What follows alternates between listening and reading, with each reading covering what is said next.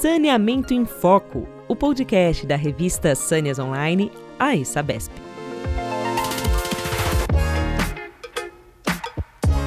Olá, saneamento é saúde e qualidade de vida. Então, bem-vindo ao podcast Saneamento em Foco, um novo canal para falar sobre saneamento ambiental e meio ambiente que faz parte da Sâneas Online, nova plataforma digital da revista Sâneas da ESABESP. Esta é uma iniciativa desenvolvida pela Associação dos Engenheiros da Sabesp para ampliar o diálogo com a sociedade. Meu nome é Sueli Melo, sou subeditora do site Sâneas Online. E no episódio de hoje, vamos falar sobre inovação e ações para o desenvolvimento social no país.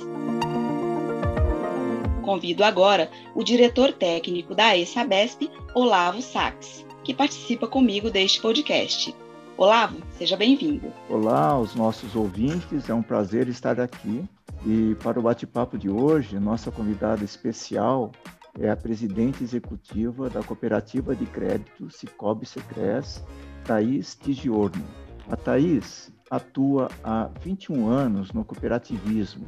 É jornalista, pós-graduada em administração de empresas pela FAP e professora convidada de pós-graduação em sistemas cooperativistas na UNO Chapecó. Já trabalhou como apresentadora do canal Ben News e como colunista no canal My News do YouTube com a jornalista Mara Luque. Foi presidente da Federação Nacional das Cooperativas de Crédito de 2014 a 2017 e faz parte do grupo Mulheres do Brasil. É também fundadora do Instituto Social Secres, onde ocupa o cargo de diretora administrativa e é a atual presidente do Cicobi Secres. Thaís, seja bem-vinda é um prazer tê-la aqui conosco. Olá, Olavo, Sueli. Bom, eu que agradeço esse convite, né? Meu nome, em nome do Cicobi Secres, é um grande prazer estar aqui nesse bate-papo com vocês. Thaís, é, você tem uma ampla experiência profissional, tanto no mercado financeiro, como também na área de inovação.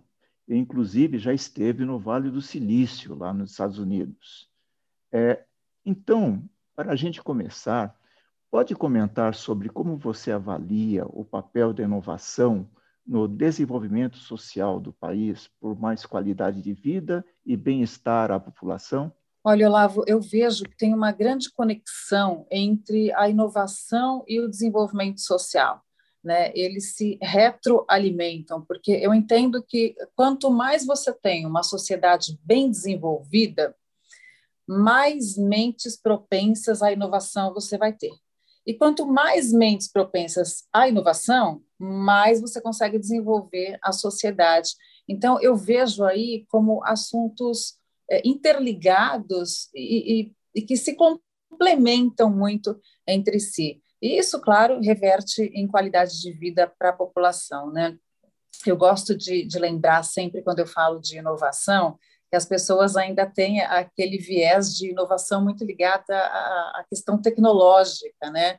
eu gosto de lembrar que a inovação é mais uma questão de padrão mental, porque às vezes a gente consegue soluções muito simples e nem sempre envolvem tecnologia, quando a gente tem esse olhar não para o problema como um problema, mas como o problema como uma adversidade a ser superada ali e que precisa de uma solução e essa solução tem que passar pela inovação, por esse padrão mental diferenciado. Legal. Thaís, aproveitando essa sua passagem no Vale do Silício, o que mais te surpreendeu por lá e quais conceitos podemos adotar aqui no Brasil? Fala para gente.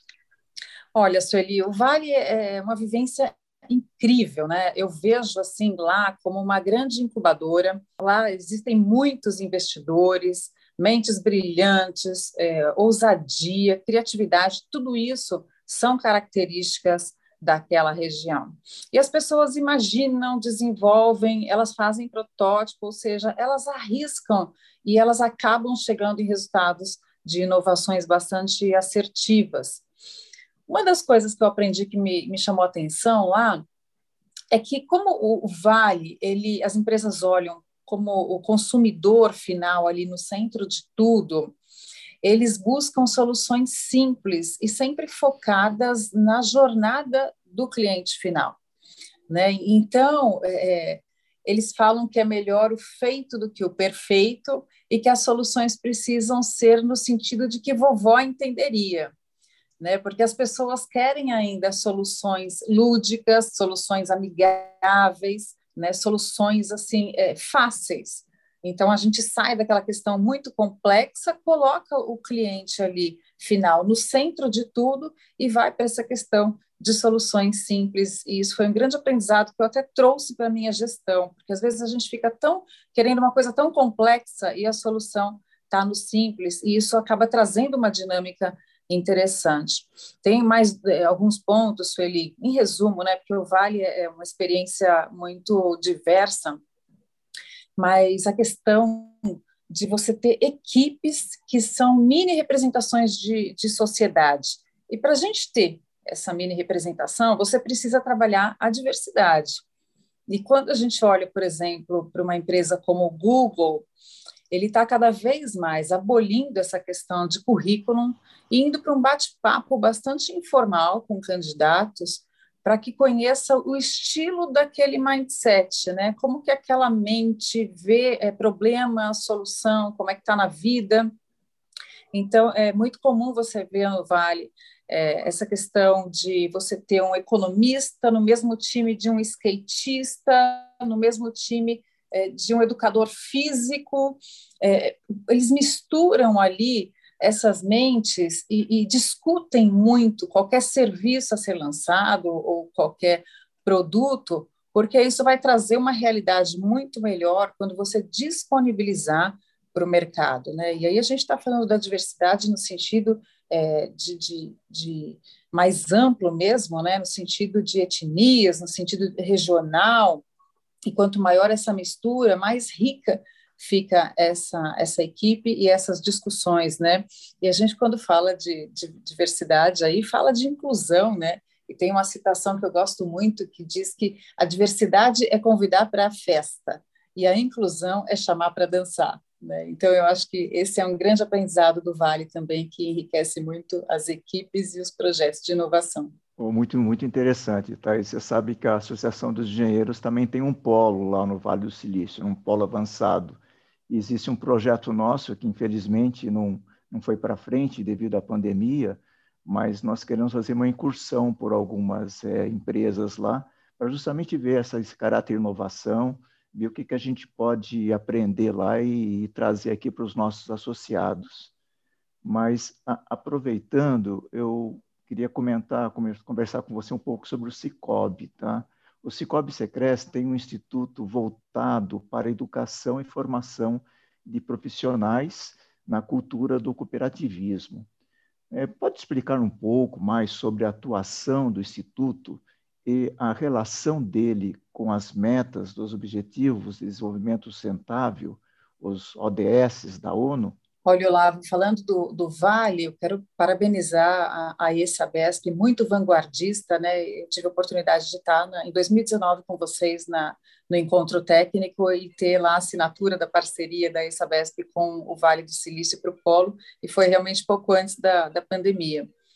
Agora, falando do, do Cicobi Secrese do nosso instituto, e essa questão de impacto social, que tem muita afinidade com o cooperativismo, né? A nossa essência é essa, é levar mais qualidade de vida, né? mais qualidade de serviços financeiros para os associados, tudo de uma forma mais humanizada, mais inclusiva. E o Cicobi Secrets, durante mais de 30 anos, aí, fez trabalhos sociais junto ao quadro associativo, a gente tem o nosso FATES, que é um fundo específico para trabalhos sociais. E aí eu cito aqui é, entrega de muitas cadeiras de rodas, aparelhos auditivos, fizemos reformas em várias residências é, dos empregados da Sabesp é, para é, adaptação né, de, de, cadeirantes, construindo rampas, é, reformando banheiros, é, casas que sofreram incêndio e a gente reconstruiu, enfim, a gente fez uma, como se fosse uma incubadora com o nosso fundo social durante 30 anos. E aí chegou um momento que a gente falou: olha, a gente quer fazer mais, mas esse fundo não permite que a gente opere com não associados. E aí sim veio a ideia né, do nosso presidente Bibo da gente ter, de fato, um instituto secres social que a gente pudesse ter é, um trabalho mais abrangente aí, envolvendo a sociedade como um todo. E aí a gente foi pesquisar onde atuar, né, Olavo? Porque o nosso país tem uma carência muito grande de tudo. E quando a gente quer abraçar tudo, a gente acaba não fazendo nada direito, né? E aí nós fomos estudar a ODS, as ODS, né, através da agenda da ONU 2030, e aí a gente resolveu trabalhar é, substancialmente com duas ODS, que são os Objetivos de Desenvolvimento Sustentáveis, que é água limpa e saneamento para todos e todas, e trabalho decente para todos e todas. A questão da água foi até uma forma de honrar né, o berço do Cicobi Secres, que é a Sabesp, uma empresa que a gente admira demais, e que, que, a gente tem uma gratidão por todo o apoio aí durante tantos anos e que segue até agora. E a questão do, do trabalho digno, é, os Cobre Secres vem fazendo um projeto junto às cooperativas de reciclagem da cidade de São Paulo, e a gente vê a falta de dignidade, Olavo, quando você vai para para os associados dessas cooperativas de reciclagem que precisam fazer uma coleta seletiva ali da, da do que foi para aquela cooperativa numa montanha de lixo entre aspas, né? Então a gente vem é, trabalhando a questão de tentar, através do nosso instituto, colocar esteiras nessas cooperativas, né? Porque ela leva dignidade, ela leva saúde através da higiene, ela leva produtividade, né? Enfim, é, essas cooperativas de reciclagem, muitas pessoas moram nelas, né? E quando você vê, te choca, porque você vê crianças naquelas montanhas, você vê idosos. Então, a gente resolveu trabalhar fortemente essa questão das cooperativas de reciclagem, a gente já vem fazendo um trabalho com eles também de educação financeira, de inclusão, porque nós temos né, milhões de não bancarizados aí no nosso país. Então, é um trabalho muito bonito que a gente desenvolve com eles, que a gente quis eh, elencar aí com, com a, a ODS. E a questão da, da água, a gente sabe que a gente tem aí números ainda muito assustadores, né, de, de pessoas sem acesso à água e esgoto. Uh, eu tive pesquisando e a gente tem o, o Instituto Trata Brasil aí, 35 milhões aproximadamente aí, né, de brasileiros sem acesso à água potável e quase 100 milhões de brasileiros sem acesso a esgoto. Né? Então, a gente vê que tem um caminho muito longo a percorrer aí e que o terceiro setor pode contribuir bastante. E o nosso instituto está aí, já temos CNPJ e a gente começa a operar no segundo semestre agora com o nosso primeiro projeto. Legal, Thaís. E continuando nesse, nesse assunto, como o o cooperativismo de crédito ajuda na inclusão social, financeira e no desenvolvimento sustentável das comunidades. Olha, Sueli, o cooperativismo ele já nasce como um meio alternativo às instituições tradicionais, né? Tem uma outra citação que eu gosto muito que diz que nós precisamos de serviços bancários e não de bancos tradicionais, né? Então, eu acho que a gente vive um momento onde a gente está revendo a nossa forma de consumo. Né? As marcas estão se reposicionando, estão trabalhando com propósito, as pessoas estão escolhendo é, onde vai ser a minha relação de consumo que gere impacto social positivo para a sociedade, ou ambiental, ou cultural. Então, as cooperativas vêm nesse viés e eu faço um convite aqui, né, para que as pessoas olhem os outros players de mercado. A gente tem cooperativismo, tem fintechs, ou seja, as pessoas ainda ficam bastante condicionadas àqueles bancos tradicionais que estão aí há décadas, né? Com todo respeito, a gente está falando só de modelo de negócio diferente, mas eu, eu acredito assim que as cooperativas têm muito a crescer no nosso país ainda para trabalhar essa questão da inclusão por conta do, da quantidade de não bancarizados e dentro de taxas mais justas de atendimento consultivo, humanizado, né, onde a gente tem foco em pessoas e não no capital. Então, o cooperativismo vem, é, Sueli, é, muito ligado a essa nova economia que a gente fala, né? Que é a economia do ganha-ganha. Dentro de uma cooperativa, ninguém precisa perder para outro ganhar. Né? Todos ganham, porque todos os associados são donos. E vale lembrar aqui que todo o portfólio que você tem numa instituição financeira tradicional, hoje você tem nas cooperativas de crédito. Né? Então, você tem o seu cartão, você tem a conta corrente, você tem seguros, você tem consórcio, tem previdência, tem câmbio, você tem tudo.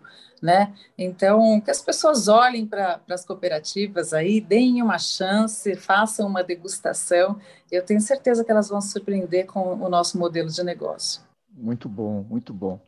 E aproveitando que estamos falando de desenvolvimento, o setor de saneamento também tem um forte compromisso social em tempos de saúde pública e cidadania da população. Como você vê o impacto desse setor na vida das pessoas? E o que o saneamento pode absorver de ideias ligadas à inovação? Olha, Olavo, sem dúvida, o saneamento está diretamente ligado a questões muito profundas né, como saúde pública, inclusão, pertencimento, alimentação adequada, condições básicas aí de higiene, e a gente volta a falar sobre dignidade, né? E tudo isso tem uma relação direta é, na qualidade de vida das pessoas. Em termos de inovação, é, eu, eu, cito aqui o modelo de Israel, né? Porque a gente sabe que, que é um país que tem uma característica desértica, que tinha um grande desafio de escassez de água e que né, teve aí N ações para que não, não passasse por uma crise hídrica. E hoje, por conta de inovação, é uma referência para o mundo em termos de consultoria. A gente sabe que Israel tem muitas parcerias com startups, né, parcerias com, com empresas de uhum. satélite, para poder entender onde é que se tem perda, vazamento nas redes e, e, satélites esses que acabam fazendo uma comunicação ali com um endereço é, muito específico, né, muito assertivo, é, de onde tem ali algum tipo de problema, entre outras tecnologias aí que a gente vê, mas eu vejo que, que a diversidade de Israel conseguiu levar ele para um patamar onde ele se tornou uma referência mundial aí é, em questões sanitárias. E quando a gente fala de inovação dentro do saneamento, a gente está aqui num caminho falando também de inteligência artificial, também de big data para que a gente possa né, é, se anteceder aos problemas e, e, e, as empresas terem aí ações mais preditivas até do que corretivas.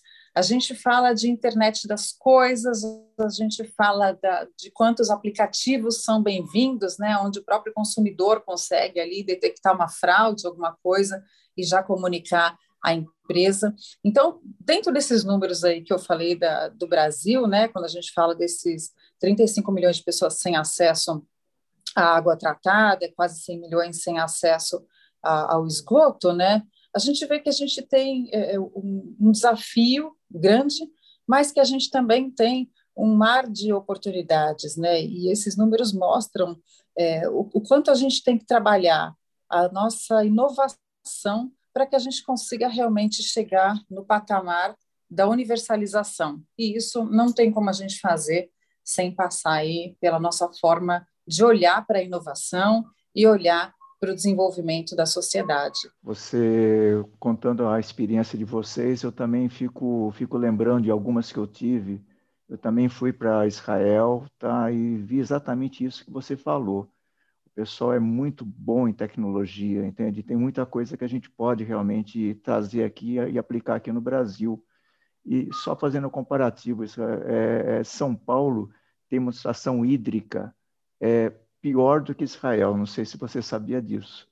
Tá? Nós temos uma população muito grande num, numa região onde também os recursos hídricos estão bastante escassos. Isso é uma grande, uma, uma grande preocupação nossa. E, e, também, como você falou, sobre os trabalhos sociais, os ODSs, é, eu lembro também que nós também temos um projeto muito legal aqui na, na Associação de Engenheiros, você é parceira nossa, que é o próprio Ecoeventos, né, que trabalha muito forte nessa história de cooperativa, é, catadores de, de, de, de, material reciclado, todos os eventos que nós fazemos, todas as, as FENAZANs, a gente usa esse, esse projeto nosso, tá? e sempre tivemos vocês como parceiros e, e agradecemos muito é, essa parceria. Bom, nós vamos ficando por aqui, Thaís. Gostaria de te agradecer por ter aceitado o nosso convite. Foi uma honra imensa recebê-la no nosso podcast. Muito obrigado, viu, Thaís? Olavo, eu que agradeço em meu nome, em nome do Scope Secres, contem sempre conosco. E eu vou deixar aqui um, um, um parabéns para vocês aí, que não dá para deixar de falar, né, dentro desse assunto, sobre o projeto de vocês do Museu da Água. Né? Eu vejo que é um grande legado aí que a Associação dos Engenheiros da Sabesp vai deixar né, para a nossa sociedade aqui, para que isso trabalhe todos esses pontos que a gente falou aqui hoje e principalmente o ponto da consciência das pessoas, né? Então, parabéns pelo projeto, eu sei que vocês trabalharam muito, é um projeto lindo, muito nobre e contem com o apoio do Cicobi Secret sempre. Obrigada, Thaís, mais uma vez. Obrigada, Olavo. E antes da gente encerrar, gostaria de dizer que o podcast Saneamento em Foco está disponível nas principais plataformas de áudio, como Spotify, Deezer, Apple Podcasts e Google Podcasts. Convido também você que está nos escutando a acessar o site saniasonline.com.br para ficar por dentro de tudo o que acontece no meio ambiente, saneamento e nas questões de sustentabilidade. E por falar em novidades em água e saneamento, vem aí o Museu Água de São Paulo, iniciativa da ESABESP que pretende estimular o interesse da população pela história do setor e conscientizá-la sobre a importância da água e do meio ambiente. Quem quiser saber mais, é só acessar o perfil museuaguasp no Facebook ou no Instagram. Muito obrigada pela audiência e até a próxima. Você acabou de escutar Saneamento em Foco, o podcast da revista Sanes Online, a ESABESP.